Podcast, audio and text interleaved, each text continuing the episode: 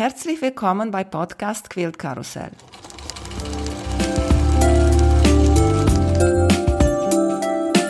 Mein Name ist Emanuela Jeske. Ich möchte euch in die wunderschöne Welt von Quiltern und Patchwork entführen. Heute dabei bei Quilt Karussell. Ich möchte äh, ganz herzlich begrüßen Eli Tomé. Dankeschön, Eli, dass du dabei bist. Wie geht's dir? Gerne, mir geht es gut. Erzählt uns ein bisschen über dich. Ich bin Ende 60, wohne im Allgäu, habe vier Kinder. Das spielt dann später noch eine Rolle. Das hat mich nämlich irgendwie zu Patchwork gebracht. Wohne in einem alten Dorfgasthaus. Mein Mann ist Lehrer und ich mache Patchwork. Ich habe Design studiert. Eigentlich damals, weil es mich interessiert hat. Heute weiß ich, dass das sehr, sehr sinnvoll war, weil ich das jetzt in allen Bereichen nutzen kann. Wie hast du angefangen mit Nähen und mit Quilten? Nähen habe ich schon angefangen, bevor ich in die Schule gekommen bin. Ich habe meine ersten Puppenkleider genäht in dem Alter. Eigentlich habe ich noch früher angefangen. Meine Eltern hatten nach dem Krieg eine Teilwohnung und den anderen Teil war eine Schneiderwerkstatt. Und ich saß immer bei dem Schneider auf dem Tisch und habe das Maßband aufgerollt, was ihn immer sehr geärgert hat, weil er braucht es natürlich abgerollt und habe natürlich in den Fetzeln gespielt. Ich sage immer, das war mein frühkindlicher Schaden und von davon konnte ich mich nie wieder befreien. Dann Patchwork angefangen habe ich eigentlich erst, als meine Kinder in dem Alter waren, dass sie Hosen und andere Kleidung Löcher drin hatten und meistens natürlich in der guten Hose und nicht in der alten Hose. Und dann habe ich versucht, die wieder ordentlich zu reparieren, dass es weiterhin eine gute Hose sein konnte. Das war die Zeit, da gab es die Siegelkit-Klamotten, also ich habe das dann so ein bisschen in dem Stil gemacht. Und so habe ich eigentlich angefangen. Und das wurden natürlich dann aus diesen Patches auf den Hosen und auf den Jacken wurden dann irgendwann auch mal größere Teile. Ich kenne dich und bestimmt auch viele von unseren Zuhörern kennen dich von deinen wunderschönen Büchern Schätze auf der Restekiste. Na, das ist aber ehrlich gesagt auch mein Thema. Ich liebe ganz gerne so Restequilts zu machen. Erzähl uns, wie bist du zu dieser Idee gekommen, aus der Restekiste? Ich habe schon Stoffreste übernommen aus der Näherei meiner Mutter. Wir waren zu Hause drei Mädchen. Meine Mutter hat uns nach dem Krieg haben das viele Frauen gemacht, natürlich selber Kleidung genäht und auch diese Reste habe ich, habe ich übernommen also die Schneiderabfälle. Ja, man sammelt dann weiter. Ich habe auch für die, meine Kinder natürlich Kleidung genäht. Es bleiben immer Reste übrig, wenn man, wenn man zuschneidet. Und wenn es Baumwollstoffe sind, kann ich die nicht wegschmeißen. Geht nicht. Ich muss die aufheben und dann wird das immer mehr. Ja, ich sage immer, dann liegt mir das auf der Seele und dann muss ich damit was anstellen. Und so komme ich zu, ja, diversen Restedecken. Es zu der Zeit, als ich angefangen habe, auch noch keine Patchwork-Stoffläden gab. Es gab einen in ganz Deutschland, da konnte man bestellen oder mal auf der Messe zehn Fettquarter kaufen. Die waren aber natürlich teuer und die habe ich dann wiederum kombiniert mit dem, was ich in meinen Schätzen gefunden habe. Und so hat sich das immer weiter entwickelt. Es ist manchmal so, dass ich einen Stoff mir begegnet. Es gibt inzwischen natürlich Freundinnen, die hängen mir Tüten mit ihren Abfällen an die Tür. Ich weiß oft gar nicht, wo es herkommt. Und ich habe dann ein Fetzel drin oder einen Stoff, der mich komplett anspricht. Und dann fange ich an, drumherum Stoffe zu suchen, meinem Fundus. Welche ist die kleinste große, wo du sagst, okay, das muss jetzt weg. Also was schmaler ist als zwei Zentimeter, wenn es länglich ist, sag ich mal, und ich sage immer Handteller groß, aber so ein bisschen kleiner geht auch noch manchmal durch. Ja, ich mache auch viele Handnähprojekte und da habe ich dann schon Teile, gleichseitige Dreiecke mit einer Kantenlänge von zweieinhalb Zentimetern, die ich da mit einbaue, aber eben nur mit. Also die anderen Teile sind dann vielleicht ein bisschen größer. Diese Teile hebe ich natürlich dann auf. Aber die sind in einer extra Kiste und da gehe ich dann ab und zu mal drüber und schneide mir meine Dreiecke raus und den Rest schmeiße ich dann tatsächlich weg. Was für andere Stoffe benutzt du, außer sagen wir die typische Patchwork-Stoffe. Benutzt du auch Jersey oder? Ja, Jeans, aber das sind dann spezielle Jeans-Projekte, wo ich nur mit Jeans arbeite, weil ich schon versuche, Stoffe ungefähr gleicher Qualität sprich Dicke miteinander zu verwenden. Ich verwende natürlich Hemdenstoffe. Ich lebe hier in Bayern. Es gibt hier Trachtenstoffe. Das ist alles Baumwollmaterial. Manchmal ein bisschen Leinen dabei. Wenn die Farbe ganz toll ist, dann akzeptiere ich auch minimal Polyester beim Hemd zum Beispiel. Wenn ich ein Memory Quilt mache aus Herrenhemden, dann sind die nicht zwingend alle aus reiner Baumwolle. Aber es sind vielleicht typische Hemden, die ich die mich an jemanden erinnern, dann dürfen die auch in den Quilt. Und wie organisierst du deine Reste? Eigentlich nach Format. Also sprich, es gibt große Kisten, also nicht nur eine, sondern leider gerade mehrere. Ich muss wieder arbeiten. Streifen, die habe ich jetzt teilweise nach Farben sortiert, weil ich Projekte mache, wo ich einfach grün gestreifte Streifentücher und gelb gestreifte Streifentücher verwenden will. Sprich, da muss ich sortieren. Ich arbeite aber auch gerne im Kontrast, sprich, ich nehme Streifentücher oder verwende Streifentücher aus, aus Streifen, die nun einfach so zufällig mir in die Hand geraten und ich nähe dann auch durchaus Stoffe aneinander, die ich eigentlich normalerweise nicht miteinander verwenden würde. Aber wenn ich den nun in der Hand habe, nähe ich ihn auch hin. Also da bin ich, ich lege ihn nicht zurück. Das muss man sich abgewöhnen, dass man da anfängt. Der passt hier und der passt hier nicht und den lege ich nochmal weg und ich schaue, ob ich einen besseren finde. Davon muss man sich verabschieden. Man muss da sehr, sehr mutig und sehr unbekümmert eigentlich damit umgehen. Und dann setze ich aber im Kontrast dazu unifarbenen Nesselstoff oder ein dunkelblaues Uni oder nur ganz klein gemustert. Dann macht das nichts aus, wenn das Streifentuch komplett durcheinander ist. Ich nähe auch ganz viele Reste Quilt und wie du sagst, bei mir der einzige Regel ist, ist nicht rot neben rot. So wie du sagst, nehme ich ein Quadrat, ich mache meistens mit Quadrate und wenn ich nehme ein rotes Quadrat und dann ich versuche immer hell, dunkel, hell, dunkel, hell, dunkel so zu nehmen. Also ich sortiere oft, wenn ich einen bestimmten Block mir rausgesucht habe, den ich jetzt gerne mal nähen möchte, weil der eine interessante Nähtechnik hat, denn das ist was, was mich noch zusätzlich immer wieder lockt, also irgendeine Nähtechnik auszuprobieren. Dann versuche ich nach hell-dunkel zu sortieren und sage, okay, der Hintergrund ist blau und der Stern ist gelb. Und dann suche ich alle blau zusammen und schmeiße sie auf einen Haufen und schneide da diese Hintergrundteile, die ich benötige und ich suche alle gelb auf einen Haufen und versuche daraus meine Sterne zu gestalten. Grundsätzlich ist sind meine Stoffe schon nach Farben sortiert, aber nicht die Reste. Also ich gehe, Reste ist, ist bei mir nicht nur das, was jetzt in der Kiste unter der Nähmaschine wohnt, sondern Reste ist auch, wenn ich ein altes Hemd habe. Das ist ja nicht bei den Resten, sondern das ist bei den alten Hemden. Und je nachdem, ob es nun kariert ist oder ein Hawaii-Hemd, ist es unterschiedlich bei mir abgelegt. Ich habe also ein, ein sehr großes Ordnungssystem mit sehr vielen Containern und zwar großen. Ich habe große Euroboxen, die ich da voll Stoff habe. Farbe. Und dann in dunkelblau nicht nur eine, sondern mehrere. Die wühle ich halt dann durch. Wenn ich sage, ich möchte jetzt mit Karo arbeiten, dann gehe ich natürlich nur an die Karo-Stoffe und dann gehe ich auch nur an die Webkaros. Da kommt dann auch kein gedrucktes Karo dazu. Das geht mir gegen den Strich. Und hast du schöne Etiketten auf deine Boxen? Das sind ganz trivial graue Euro-Boxen und da ist mit Filzstift außen drauf geschrieben, was innen drin ist. Nicht so, so malerisch, sondern nur praktisch. Sind Sterne Sterne eine deiner Lieblingsmuster? Nein, aber es sind halt typische Patchwork-Muster. Und ich freue mich schon, wenn ich mal tatsächlich, ich glaube es jetzt allerdings langsam nicht mehr, mal wieder einen neuen Stern finde, dann muss ich den schon ausprobieren. Ein Stern, der zum Beispiel ich sehr schön finde, aber ich habe mich noch nicht getraut, ist die Federstern. Federstar? Das ist ja sehr anspruchsvoll, weil man natürlich tausend kleine Teile braucht. Aber das wäre ein schönes, ein schönes Resteprojekt, wirklich diese ganzen kleinen Zacken, also diese Mäusezähnchen, wie man ja auch sagt, ja wirklich aus dem Eimer zu machen, wirklich aus, der, aus dem Mülleimer. Ich muss dazu sagen, ich oute mich jetzt. Ich gehe natürlich nach dem Kurs. Ich habe hier einen großen Kursraum, wo ich auch unterrichte. Ich gehe nach dem Kurs durch. Jeder hat nämlich seinen eigenen Mülleimer unter dem Tisch stehen und ich gucke die schon nochmal durch.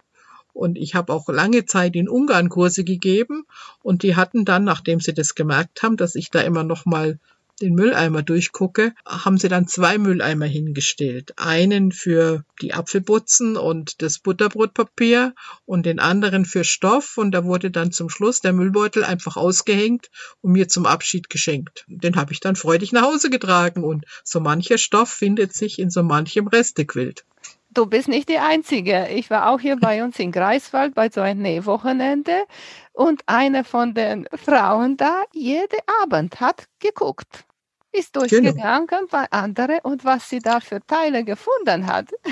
Es gibt so schöne Stoffe. Ich habe noch lange nicht alle. Eine von den Mustern, die ich hier in deinen Büchern äh, gesehen habe und habe gefällt mir ganz toll, ist Ananas. Dein Ananas-Quilt hast du da drin. Ja. Also mit Grün und Grau. Das ist Erinnerung, Memory-Quilt für meinen Vater, ja. Sind Hemden meines Vaters, als er ja einen Schlaganfall hatte und dann keine Hemden mehr tragen konnte. Und dann habe ich diese Hemden vernäht und komischerweise, mein Vater hat eigentlich nicht grün getragen. Also er war kein Jäger. Und der Quilt sieht aber jetzt so ein bisschen aus wie Jägerquilt. Aber es waren so viele Grüntöne in den Karos. Er hat eigentlich helle, helle karierte oder ja mit Linien eigentlich Hemden getragen und dieses Grün habe ich wieder aufgegriffen, weil ich es in dem Fall praktisch die die karierten Hemden, die hell waren, durchgängig hell, habe ich dann mit Unigrün kombiniert. Mach immer diese, diese Kombinationen eben, dass ich eben was dazu nehme. Ob das jetzt eine weiße Bettwäsche ist oder ein Stück Nessel, mit dem ich gern arbeite. Ich habe einen sehr schönen Nessel, kriege ich bei mir über den Großhandel, der nicht äh, krinkelig wird, wenn man ihn wäscht. Der bleibt wie ein eierschalenfarbener weißer Stoff, also wie, ein, wie ein guter Patchwork-Stoff. Verarbeitet sich auch sehr gut. Und den kombiniere ich eben gerne, wenn ich ansonsten wirres Durcheinander, sprich Restekiste verwende. Mhm. Und weil du jetzt über Hemde sprichst, äh, gibt es manchmal die Hemdestoffe, die dünner sind. Benutzt du die auch? Ja, wenn ich ein Memory-Quilt nähe, dann gehört er zu der Person und dann muss der da mit rein. Und dann muss ich gucken, entweder wird er auf H180 gebügelt, also dass er ein bisschen stabiler ist. Oft hilft aber auch, äh, ihn einfach nur mit Sprühstärke einzusprühen bevor ich zuschneide. Und dann hat er genügend Stabilität, dass ich das Dreieck dann auch als Dreieck verarbeiten kann, dass es sich nicht oder als rechtwinkliges Dreieck, gehen wir mal so, sagen wir mal so, äh, dass es also einfach die Form behält. Und wenn es eingenäht ist, dann kann er ja machen, was er will. Hast du ein, ein Muster, der du noch nicht genäht hast und denkst du, ah, das würde ich auch gerne machen? Das ist eine schwierige Frage es kommen schon immer wieder mal so Sachen, wo ich denke, das würde ich auch noch mal gerne machen. Ich habe aber momentan keine Liste. Ich kann die Frage also nicht direkt beantworten. Manchmal habe ich eine Liste, die ich dann versuche abzuarbeiten, aber meistens kommt dann, wird es von was anderem überlagert und dann hat sich's wieder erledigt. Und was nähst du jetzt? Momentan bereite ich die Online-Kurse für die Gilde vor, also Dinge, die ich eigentlich schon alle genäht habe. Die sind, da habe ich schon große Quilts genäht, aber ich nähe jetzt nochmal die gleiche Größe, wie ich dann mit den Leuten im Kurs nähen werde, weil ich einfach die Materiallisten, die ich schon gemacht habe, auf die Art und Weise nochmal überprüfe. Ich gehe mit nichts in einen Kurs, das ich nicht selber schon umgesetzt habe. Also ich arbeite gerne in, in, in Serie oder, oder Nähe in Reihe.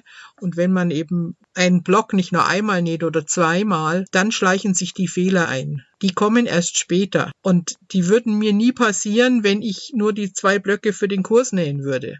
Wenn ich aber eine ganze Decke nähe, dann mache ich irgendwann so kurz vor Schluss auch mal den gleichen Fehler, weil ich einfach immer einen Teil verkehrt rum in der Hand habe. Und das liegt aber dann daran, weil ich meinen Arbeitsplatz blöd organisiert habe. Ich muss dann schauen, wie ich diesen Fehler ausmerzen kann für die Kursleute. Denn wenn ich zehn Leute da sitzen habe, dann ist garantiert einer dabei, die den gleichen Fehler macht. Und das heißt aber, dann kann ich die, muss ich die Vorgabe so anpassen, dass der Fehler nicht passiert. Das ist mein sportlicher Ehrgeiz. Und das gelingt mir eben nur, wenn ich selber das wirklich selber auch nähe. Das und ist nicht langweilig? Oder sagst du, oh, ich habe genug von diesem Blog, aber ja. Ja, doch. für den Kurs. Doch, so ist es. Ich denke, also, ich, dass ich gerade nähen kann, habe ich nun schon hundertmal bewiesen. Wieso jetzt nochmal? Aber ich habe jetzt gerade wieder einen Quilt vom letzten Online-Kurs, also von den letzten, äh, die ich gehalten habe. Ich habe alle in klein genäht, aber einen hatte ich mir vorgenommen, ihn groß zu nähen und habe auch teilweise Streifen schon zugeschnitten. Und die habe ich also jetzt gestern noch hier fertig gemacht. Ich sitze hier nämlich an meinem riesengroßen Arbeitstisch und der war total zugemüllt. Das habe ich jetzt gestern so weit gebracht, dass ich ihn weglegen kann. Der muss jetzt ein bisschen warten, weil jetzt erst die Online-Kurse wieder drankommen. Du hast gesagt, du hast Design studiert. Hilft ja. dir das jetzt? Aber hallo. also das Designstudium sind acht Semester, vier Jahre, jeden Tag von früh bis abend irgendwelche Gestaltlehre, Farblehre zeichnen. Also man ist so in der Materie drin, dass ich ganz viele Sachen vordergründig aus dem Bauch, aber wenn ich der Sache nachgehe, eben doch über den Kopf entscheide. Diese was weiß ich, Farbgestaltung, die kann man lernen. Und dann noch einüben. Das passiert in so einem Studium. Und genauso Gestaltlehre. Die kann man natürlich mit irgendwelchen Experimenten, ich denke da an diese ganzen Bauhausspielereien, die man so in den Bauhausfilmen gesehen hat. Ich musste lachen, weil die Übungen habe ich auch alle gemacht. Da ist keine dabei gewesen, die mir neu gewesen wäre. Diese Übungen führen einen halt dazu, dass man wirklich, ja, Entscheidungen, ob das nun hierhin darf oder dort, einfach über den Kopf regeln kann. Ein schönes Beispiel, ich habe mein erster Gemeinschaftsquilt, den ich auf einem Quilting Bee gestartet habe. Die Leute haben da begeistert mitgenäht und sie durften eben auch an die Restekiste und da war ein ganz fürchterliches weiß, rosa, grün gemustertes Hawaii-Hemd dazwischen und die erste hat natürlich dieses Hemd gegriffen und hat daraus einen äh, Freundschaftsstern genäht, also eigentlich ein Milky Way mit, mit Eckblöcken. Und sie brachte ihn strahlend an und ich habe den an die Wand gemacht und natürlich dann gewartet auf die anderen. Aber ich dachte, wenn die anderen Blöcke auch alle so kommen, dann habe ich keine Chance daraus, einen vernünftigen Quilt zu nähen. Und jetzt, der Quilt ist dann schon fertig geworden, es kamen dann noch ganz ruhige und es kamen dunkle Blöcke und es kamen Trachtenstöffchen und alles Mögliche und dieser fürchterliche Block, so wie er mir am Anfang erschien, ist jetzt eigentlich der Hingucker in diesem Quilt. Aber da liegt es daran, was ich drumrum angeordnet habe. Ich habe nämlich drumrum ganz ruhige Stoffe oder ganz ruhige Sterne angeordnet und Dadurch hat der, knallt er nicht so. Wenn ich den jetzt zwischen die dunklen gesetzt hätte, würde der noch viel stärker knallen. Jetzt ist er ganz ruhig dazwischen und tut dem Quilt gut. Und diese Spielerei, das kann man wirklich über den Kopf entscheiden. Und da kann man manches retten und ich, ich sehe oft Quilts, wo ich denke, meine Güte, wir hatten die Blöcke sortiert, also gerade wenn es so Restequilts sind. Man sieht ja da auch Teile, die sind nette Gebrauchsquilts, aber mehr halt auch nicht. Und mit den gleichen Blöcken hätte man auch was anders anstellen können. Das tut mir manchmal leid. Und das kann versuche ich natürlich im Kurs den Leuten zu helfen und auch zu vermitteln, woran es liegt, warum das nicht so oder so sein kann oder muss. Äh, findest du einfacher zum Beispiel mit Restequilts zu anfangen, jetzt sagen wir in eine Farbrichtung, zu sagen, okay, ich mache jetzt ein blaues Quilt und dann nimmst du blaue, was du hast. Ich kombiniere schon gerne zwei Farbfamilien. Das finde ich ist leichter für den Anfänger. Eine Jakobsleiter wirkt nicht, wenn sie blau in blau ist. Da muss ich irgendwo einen Kontrast haben, sonst funktioniert's nicht. Also das finde ich schon ganz wichtig. Ich biete an, zum Beispiel, habe ich schon oft gehalten, ein Farblehre-Kurs, der sich aber nur dahinter versteckt. Der heißt meine Lieblingsfarbe. Und die Leute dürfen mir, egal welche Lieblingsfarbe, äußern. Das besprechen wir vorher telefonisch. Und dann gehen, nehmen wir den Itten-Farbkreis und nehmen die, die Farben links und rechts daneben und die von hell bis dunkel. Und damit arbeiten wir. Und das ist aber ein, eigentlich ein, kein Farbkontrast, sondern sogenannte Farbharmonie. Und mit der kann man ganz toll lernen, was alles möglich ist. Dass ich in einen blauen Quilt ein bisschen warmes Rot Richtung Violett und ein bisschen kaltes Blau natürlich, äh, kaltes Blau und warmes Blau mit einbauen kann. Es ist nicht nur dieses eine Blau, weil das erlebe ich im Kurs immer, dass es heißt, jetzt ist mein Blau alle und das gleiche habe ich nicht mehr und das passt nicht dazu. Ich schreie dann innerlich immer Hurra, weil das nämlich eigentlich dem Quilt gut tut. Dass das eine dunkelblau jetzt alle ist und jetzt muss einfach ein anderes und das ist jetzt der Trick, das, den da schön einzubinden. Genau, ich hatte, meine Freundin Christine hat so ein äh, Quilt gemacht, maritimes. Und sie hatte maritime Stoffe mit Rot und Blau und Weiß. War ein Panel und dann die Streifen noch rundherum.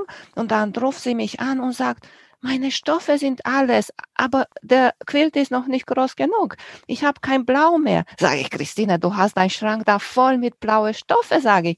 Nimm ganz viele davon und mach die dazu.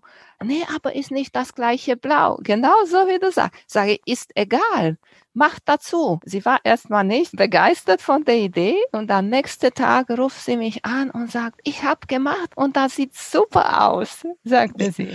Genau, das ist eigentlich mein Anliegen jetzt, wenn ich, wenn ich über Farblehre spreche, den Leuten das zu vermitteln, weil das kann man wirklich lernen, das kann man, das ist ein physikalisches Problem, das kann man kapieren, das ist nicht, das kann man berechnen im Prinzip. Große Rolle spielt natürlich dann auch immer die Farbqualität, ob ich leuchtende Farben habe. Ich habe Kursteilnehmer, die haben immer nur grelle Farben. Weiß ich nicht. Bei denen fallen auch nur solche Reste natürlich an. Und ich habe andere, da ist immer alles irgendwie in gedämpften Farben. Und das wiederum lässt sich auch als Kontrast verwenden im Kurs. Höhere und niedrigere Farbqualität. Das ist das, was mir so Spaß macht, zu spielen und eben zu spielen mit dem, was ich habe. Ich habe immer früher etwas lästerlich gesagt, für 100 Euro Stoff kaufen gehen ist keine Kunst, wenn ich die 100 Euro habe. Die Kunst besteht eigentlich da, darin, mit dem, was ich habe, zurechtzukommen. Ansonsten wäre es ja eine Frage von Geld. Und ich meine, zu der Zeit, wo ich angefangen habe, da gab es diese Debbie Mum Stoffe, äh, die alle so aus einem Topf gefärbt waren. Also das Dunkelrot war immer das gleiche in allen, ob das jetzt kleine Bärchen waren oder Bienchen. Es war immer das gleiche Dunkelrot, was da kam. Das heißt, die waren alle untereinander kombinierbar, aber eigentlich halt auch langweilig. Obwohl ich sie alle gerne verarbeitet habe und auch heute noch manchmal diesen Basic Basics nachtrauere, weil die wirklich gut zu verwenden waren, weil sie nicht so kontrastreich waren, weil ein Stoff, der in sich einen starken Kontrast schon hat, also überspitzt dunkelblau mit weißen Punkten, ist immer schlecht zu verarbeiten. Wenn die Punkte noch groß sind, dann wird es ganz schwierig. Wenn ich kleinteilig schneide, ja dann auch mal eine weiße Außenkante habe. wenn dann was Helles drankommt, dann verschwimmt mir eigentlich die Kontur. Hast du eine Lieblingsfarbe? Nein, eigentlich nicht. Ich habe sehr, sehr viel Blau, auch bei mir im Haus, aber das liegt dann an dem Geschirr, das ich zur Hochzeit bekommen habe, das weiß-blau ist. Ich arbeite gern mit Blau, aber zwischendrin habe ich dann so richtig das Gefühl, ich möchte jetzt mal grün arbeiten oder rot oder buntes Durcheinander. Oder ich habe Lust auf schwarz-weiß. Kann alles passieren. Ich habe ein Quilt gemacht für eine junge Dame mit rote Stoffe, weil ihre Lieblingsfarbe war rot und dann habe ich gesagt, okay, ich habe viele Reste, ich mache das. Am Ende, ich konnte rot gar nicht mehr sehen. Mir ist es immer wichtig, dass der Quilt in sich stimmig ist. Ich sage immer, das ist auch das Problem, was man natürlich als Kursleiter hat. Ich muss ja oft Quilts begleiten über so ein Wochenende und hoffentlich zu einem vernünftigen Ergebnis bringen, die ich niemals selber nähen würde. Die Leute bringen mir Stoffe mit und ich sage, nee, also muss das sein. Aber die ist ganz glücklich damit und dann ist das auch für sie richtig. Und dann muss ich als Kursleiter mich auch davon frei machen, meinen Quilt zu verwirklichen, sondern ich muss ihr helfen, ihren Quilt zu verwirklichen. Das ist was, was wir natürlich auch während der Ausbildung mitlernen mussten, weil wir ja eigentlich für Kunden, also ich habe ja Grafikdesign studiert, es ist ja kundenorientiert. Wenn der Kunde wenn der Metzger eine Anzeige haben will für die Zeitung, dann muss ich die Metzgeranzeige und zwar für diesen Metzger machen und nicht für den anderen Metzger. Wenn mir das gut gelingt, dann spiegelt sich die Person auch wieder in dieser Anzeige. Und genauso muss es im Quilt sein. Das ist mir, mir ein großes Anliegen und ich glaube, es gelingt mir auch häufig. Ist es schon mal passiert, dass du hast am Ende das Quilt gesehen und hast gesagt, oh mein Gott, das ist gar nicht mein Ding, aber die anderen waren alle oder die Person, die das genäht hat, war total begeistert? Nein, aber ich habe niemals jemanden eine Sache aufgezwungen. Ich gehe dann hin und versuche ihr das klarzumachen, warum das so nicht rund ist.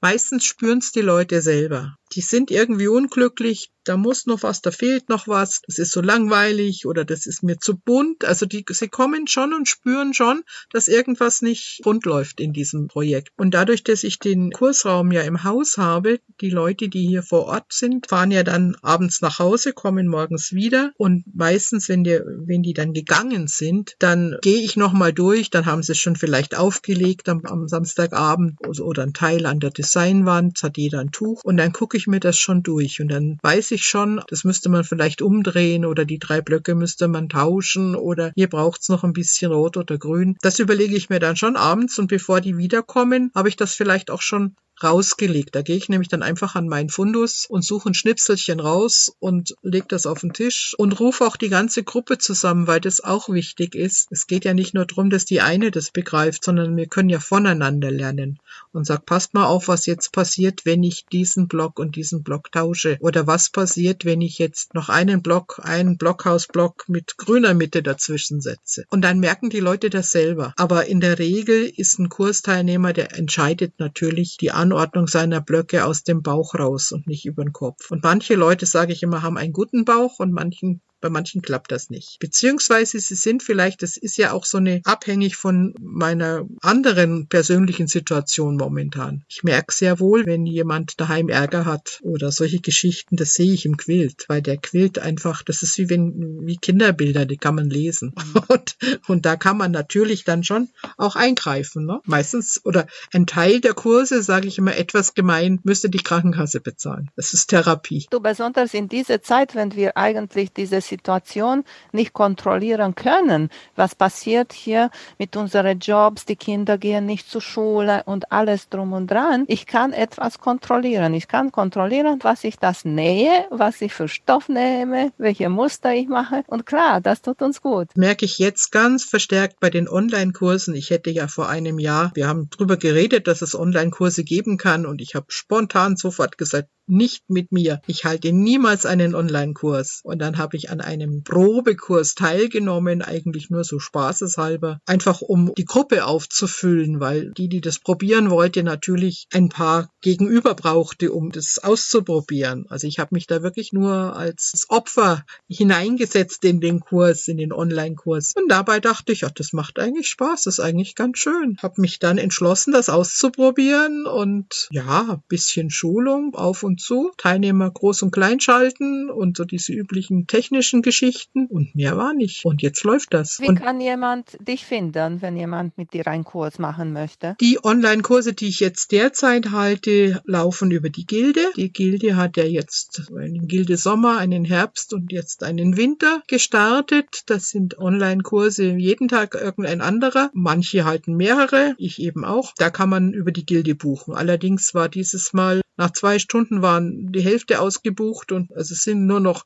eine Handvoll Plätze übrig. Ja, ansonsten muss man mich einfach ansprechen. Ich bin früher überall hingereist zu Kursen, also ganz Deutschland. Ich habe immer meinen Mann gefragt, waren wir da schon mal? Willst du da hin? Weil ich brauche meinen Mann zum Mitfahren, damit er meine Kisten und mein ganzes Gemülle transportiert. Das ist mein Rowdy. Seitdem er in Pension ist, äh, reisen wir also zusammen und wir waren schon in Deutschland überall, fast überall. Und das ist alles interessant und wir sind begeistert. Wir brauchen also nicht ins Ausland fahren. Aber momentan geht das alles nicht und deswegen muss man einfach neu denken. Wenn jetzt irgendwo eine Gruppe sagen würde, wir wollen das, wobei Wobei, es ist ja gar nicht lokal gebunden, wenn man über online geht. Also man kann sowas auch deutschlandweit oder eben auch weiter ausschreiben, beziehungsweise ja, ich würde das machen, wenn mich jemand anspricht und sagt, kannst du nicht, dann denke ich drüber nach. Und ausgearbeitete Kurse habe ich bestimmt 200 Stück oder mehr. Ich müsste sie nur online-mäßig anpassen. Hast du einen Lieblingskurs? Es sind schon die Farblehre-Kurse eigentlich, aber eben verbunden mit Resten natürlich. Also ich freue mich schon, wenn ich so ganz besonders schöne kleine Stöffchen Tröpfchen, die irgend so ein Rest, wenn der dann eine schöne Heimat findet in einem schönen Quilt, dann macht mich das sehr glücklich. Näht dein Mann auch? Nein, mein Mann ist Geisteswissenschaftler, Geschichtslehrer, Historiker. Also ganz andere Baustelle habe ich mich auch nie mit befasst. Also wenn ich Jahreszahlen brauche, dann ist da mein Mann zuständig. Ich weigere mich da, mich hineinzuarbeiten. Und er ist auch ein wandelndes Lexikon. Also da liege ich immer falsch. Das ist äh, ganz klar.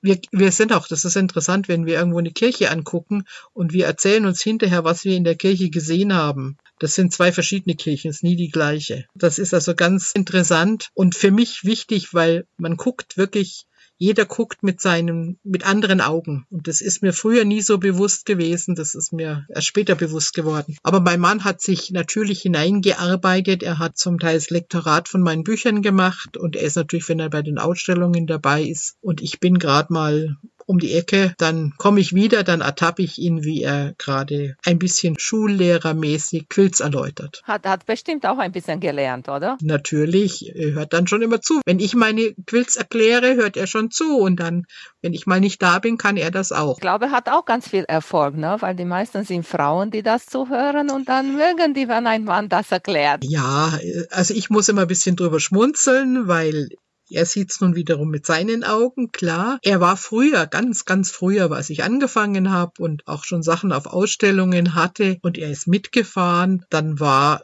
also das war noch Irene Kamann, war früher mal erste Vorsitzende bei der Gilde, also vor langer, langer Zeit. Da war Irene Kamanns Mann, war der andere Mann. Es waren zwei Männer auf den Veranstaltungen. Also man kannte die. Die haben sich dann getroffen und die waren dann irgendwie so ganz hinten hinter der Stellwand, haben die sich dann versteckt. Heute ist das anders, also vollkommen anders. Heute sind überall Männer unterwegs, abgesehen davon, dass es ja auch quiltende Männer gibt, aber sie sind häufig in die, in das Hobby der Frau mit eingebunden. Schneiden Schablonen. Jetzt erlebe ich die Männer bei den Online-Kursen. Die müssen immer den Computer hinstellen, den Laptop einrichten, schauen, dass es läuft und kommen dann nach einer Viertelstunde nochmal und fragen, ob alles passt. Und also da sind die Männer beteiligt. Deine Kinder nähen auch oder nicht? Ich habe eine Tochter und drei Söhne. Die Tochter näht Kinderkleidung, die hat wiederum zwei Töchter, also da werden die tollsten Rüschen, Ballett und sonst was Kleider genäht, mit Tellerrock und Wiener Naht und was noch allem. Die hat sich da sehr äh, intensiv damit befasst. In manchen Dingen ist sie ist sie deutlich weiter als ich mit so Kleinkram habe ich mich nie abgegeben. Aber sie hat eine Weile gebraucht. Kann ich gut verstehen, einfach um sich loszulösen von dem, was daheim stattgefunden hat.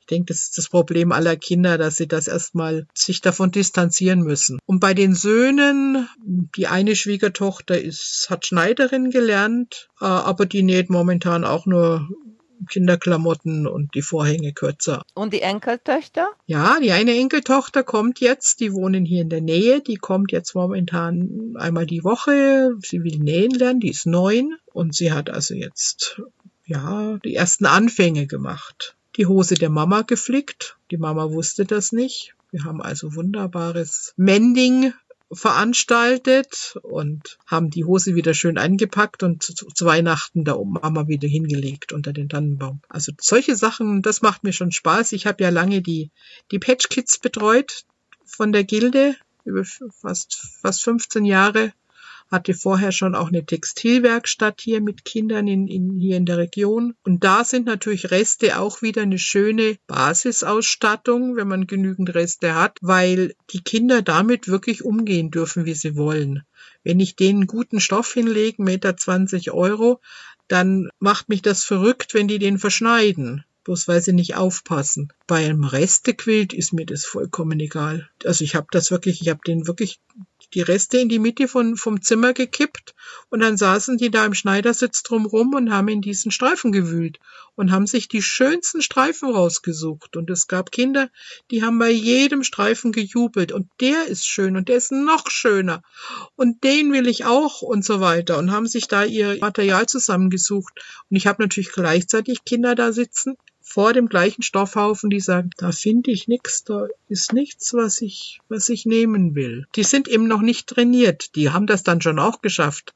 Aber sie haben viel länger gebraucht. Und die Kinder sind eigentlich unbekümmert gerade mit so Resten umzugehen. Das ist toll. Jetzt, dass du über Patch Kids äh, erzählt hast, ist lustig, weil ich kannte dich von der Gilde-Zeitung. Da drinnen äh, warst du immer bei Patch Kids und ich kannte auch deine Bücher. Aber ich dachte immer, dass die sind zwei unterschiedliche Personen. Ja, ich habe zwei Leben. Ich habe sogar noch ein drittes. Es ist nämlich so, als ich die Reste-Quilts angefangen habe, ist das allgemein in der Quiltszene belächelt worden. Das waren so die, die mit den Blümchenstoffen gearbeitet haben und das waren die, die sich nicht losgelöst haben von der Tradition und das müssen wir überwinden und wir müssen Art-Quilts machen und das muss nicht passen und schief ist Englisch und Englisch ist modern und solche Sprüche Sprüche habe ich da gehört. Und wenn ich möchte, dass ein Quadrat ein Quadrat ist, dann möchte ich das auch. Dann muss ich das dreimal nähen, bis es passt, aber es muss passen. Das ist, das war ein, eine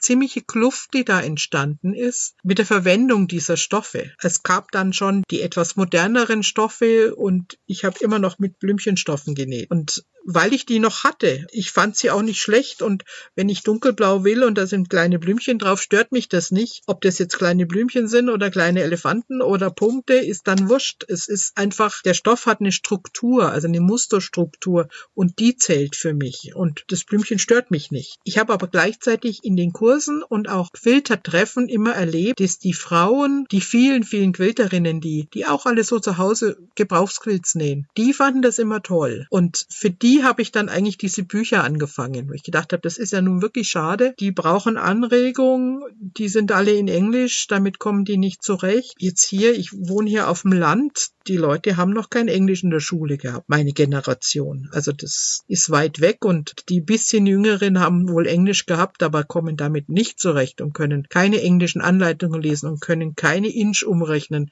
und die wollen das auch nicht. Und deswegen habe ich diese Bücher eben geschrieben. Ich rechne allerdings sehr gerne. Ich bin, habe diese komische künstlerische mathematische Begabungskombination. Ich rechne sehr gerne und deswegen ist in meinen Büchern ja immer auch möglich, das mit anderen Resten zu nähen. Also wenn ich eben eben nur kleinere Quadrate habe als im Maß angegeben, dann wird zwar der Block kleiner, aber ich kann ihn trotzdem nähen. Und da habe ich immer die Formel drin. Also ich habe nicht einen exakten Zuschnitt 196 Dreiecke und in hell und in dunkel, sondern ich habe immer nur eine Berechnung für einen Block und die, das Hochrechnen, wie viele Blöcke brauche ich, das muss jeder selber machen. Und das funktioniert auch. Die Leute nähen die Quills nach, also das klappt. Ich bin ganz erfolgreich deiner Bücher. Ich habe das, den ersten Band habe ich eine Neuauflage gemacht vor zwei Jahren, drei Jahren. Nachdem das über 100 Euro dann antik kostete, habe ich gedacht, nee, also das Geschäft mache ich selber und nicht die.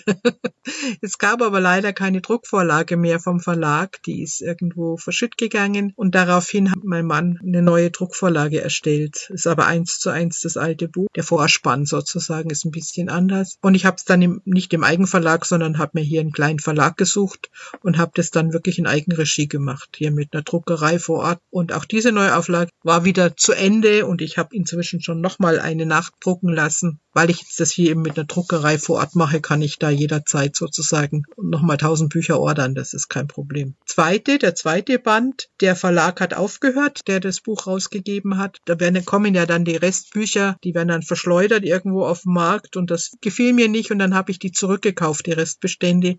Die liegen jetzt auch bei mir. Das heißt, der gesamte Bestand liegt bei mir und man kann über mich jederzeit beide Bücher kriegen. Ich oh. weiß nicht, was du für ein, das Gelbe, hat es einen Aufdruck, Neuauflage oder hast du ein antikes? Es ist ein antikes, jawohl. Ein antikes, siehst du?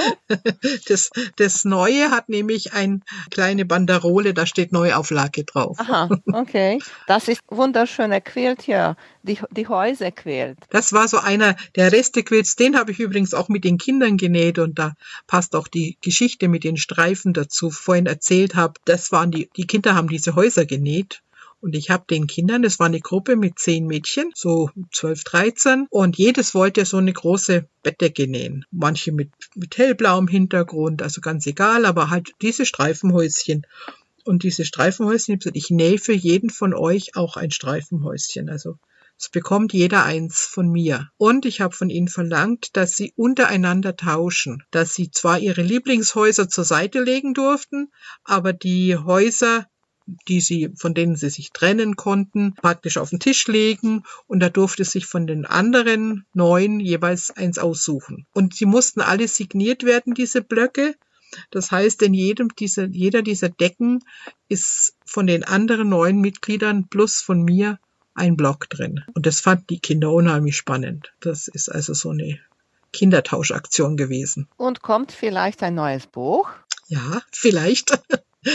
Also es gibt schon einen dicken Ordner mit ja Sammlungen, also alles, was mir halt so restegerecht vor die Füße kullert, wird erstmal gesammelt, skizziert und ist jetzt in dem Ordner ein paar habe ich schon genäht. Also ich denke, dass ich fünf, sechs, sieben Quilts sind genäht, aber wie gesagt, ich nähe jeden Quilt in Bettdeckenformat selber. Ja, dann muss ich mal gucken, dass ich das schreibe und dass ich auch die Grafiken hinkriege, denn die Grafiken in den ersten beiden Büchern sind von einem speziellen Grafikerin gemacht worden mit Corel Draw. Das ist ein Computerprogramm, das schaffe ich mir nicht mehr drauf. Das ist das kann alles, aber mehr als ich je begreifen werde. Und da werde ich mich nicht mehr hineinfuchsen. Das heißt, ich werde dann ja wahrscheinlich mit, mit IQ 8 Grafiken arbeiten müssen. IQ 8 habe ich jetzt auch niemals einen Kurs gemacht. Ich wundere mich immer wieder, wenn ich da ein bisschen rumspiele, was es, was es da noch alles gibt. Habe allerdings dann ein Problem, wenn ich das morgen wieder machen will, dann weiß ich nicht mehr, wie ich es gemacht habe. Also da muss ich mich doch hinein, hinein vertiefen. Ich denke, das schaffe ich. Und meine Druckerei wird das sicherlich auch schaffen, weil die bekommen die fertige Druckvorstufe. Mein Mann macht mhm. das dann fertig. Du bist bei der Gilde ganz toll involviert. Da siehst du ganz viele Fotos von Quills, die geschickt sind. Kannst du uns ein paar Tipps geben bei Quills fotografieren? Das sind ja bei uns sind das so, so Insider-Witze, wenn wir, wenn wir eine Zeitung machen. Und das ist alle Vierteljahr. Was ganz übel ist, sind die Trapeze. Also Leute haben einen rechtwinkligen, ob rechteckig oder quadratischen Quilt und was ich geliefert bekomme, ist ein Trapez. Sie schmeißen ihn auf den Küchenboden oder schmeißen ihn draußen in den Garten in die Wiese und fotografieren ihn irgendwo schräg von der Seite. Meistens habe ich noch die Schuhspitzen vorne drauf. Das ist alles zu retuschieren dann. Also ich retuschiere das auch wirklich weg, weil es mich unheimlich stört. Wenn ich den Quilt ansehen will, dann will ich nicht das Drum und dran. Ich will auch nicht die, die Finger oben, die den Quilt halten. Also das sind alles so Geschichten, die wir halt ständig erleben. Dass der Quilt natürlich scharf sein sollte, ist eigentlich selbstverständlich. Es wäre schön, wenn die Leute, ich gehe jetzt mal davon aus, dass der Quilt einen Tunnel hat, wenn sie ihn auf eine Stange auffädeln würden und vor eine weiße Wand hängen. Das würde reichen. Und jemand, der häufig häufiger Quilts näht und demzufolge auch fotografiert, sollte irgendwo in seiner Wohnung und wenn es außen am Haus ist, eine Möglichkeit haben, Quilts aufzuhängen. Also ganz große Quilts hänge ich auch außen am Haus, ja, wie wir das Haus saniert haben, an einer Stelle zwei Haken, wo ich ein, eine Stange einhängen kann, um große Quilts wirklich zu fotografieren. Auch störend ist, wenn natürlich irgendwelche Deko-Geschichten, manche Leute meinen es gut und ich sehe das auch in, in manchen Patchwork-Zeitungen, dass Sachen über den Stuhl gehängt werden oder was weiß ich, irgendwo drapiert sind. Aber da sehe ich das Muster nicht.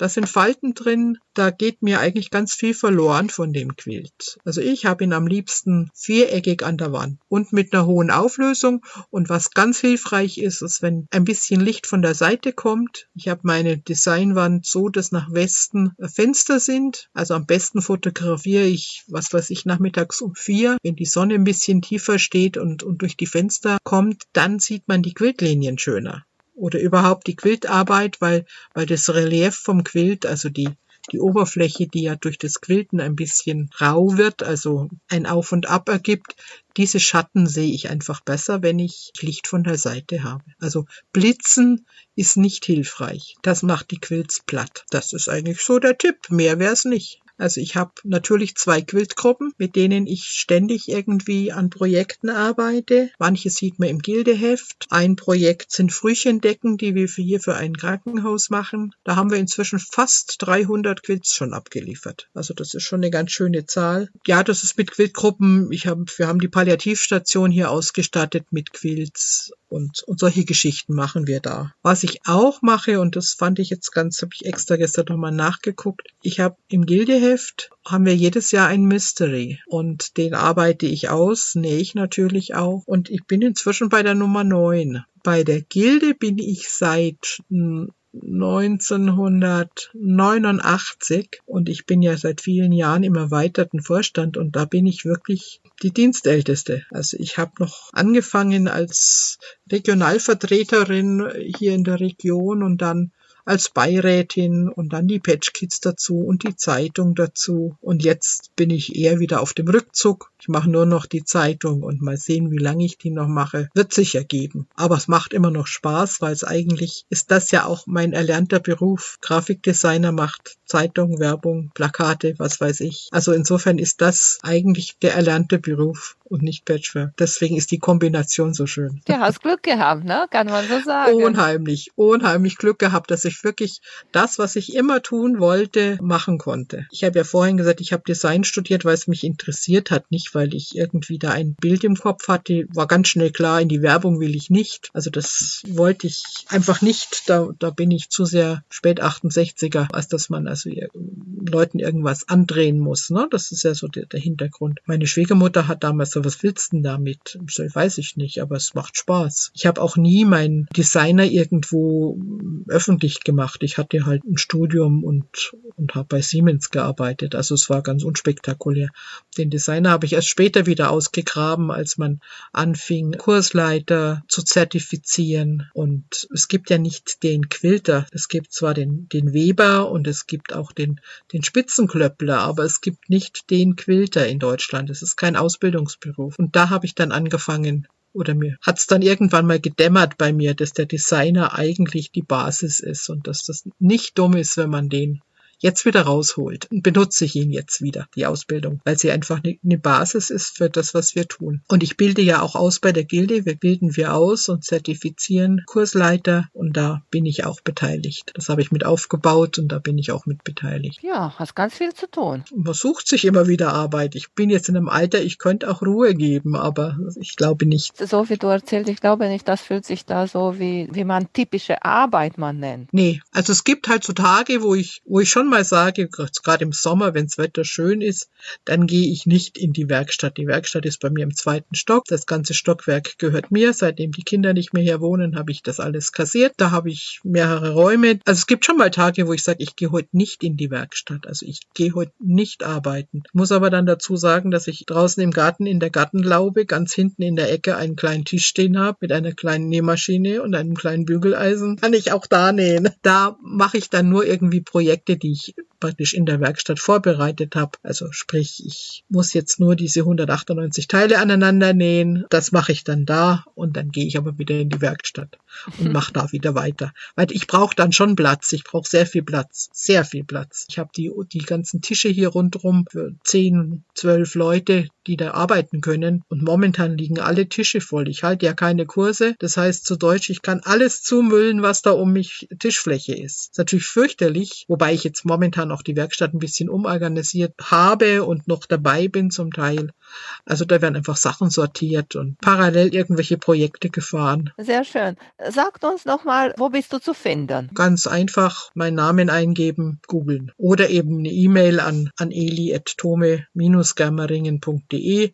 Also das ist relativ einfach. Wir haben auch eine Website, wobei das nicht eine, wirklich eine Website ist. Das ist ganz unspektakulär starre Seite, aber es ist ein bisschen Galerie, man kann ein bisschen Quills angucken, aber es ist eine Familienseite, also man muss sich da zu Eli durchklicken. Werde ich so schnell auch nicht ändern, weil mir das sonst zu kompliziert ist. Das müsste man sonst immer wieder warten und, und hinterher sein und das ist eine Aufgabe, die kostet mich zu viel Zeit, derweil habe ich schon wieder ein Quilt genäht. So habe ich dich auch gefunden. Das ist dieses Eli, das hat in meiner Kindheit der Nachbarsjunge eingeführt. Ich heiße eigentlich Elisabeth und dieses Eli habe ich bis heute beibehalten und das hat mir ganz viele Wege und Türen geöffnet, weil das irgendwie einprägsam und jeder weiß Bescheid. Ich habe gar nicht gedacht, dass das nicht dein Name ist. Wenn jemand Elisabeth sagt, dann reagiere ich gar nicht. Also okay. das ist fühle ich mich nicht angesprochen. Es liegt natürlich daran, durch die Patch-Kids, die mich ja äh, auf den Patchwork-Tagen oder die mich aus den Heften kannten und dann auf den Patchwork-Tagen ja auftauchten, weil wir da immer eine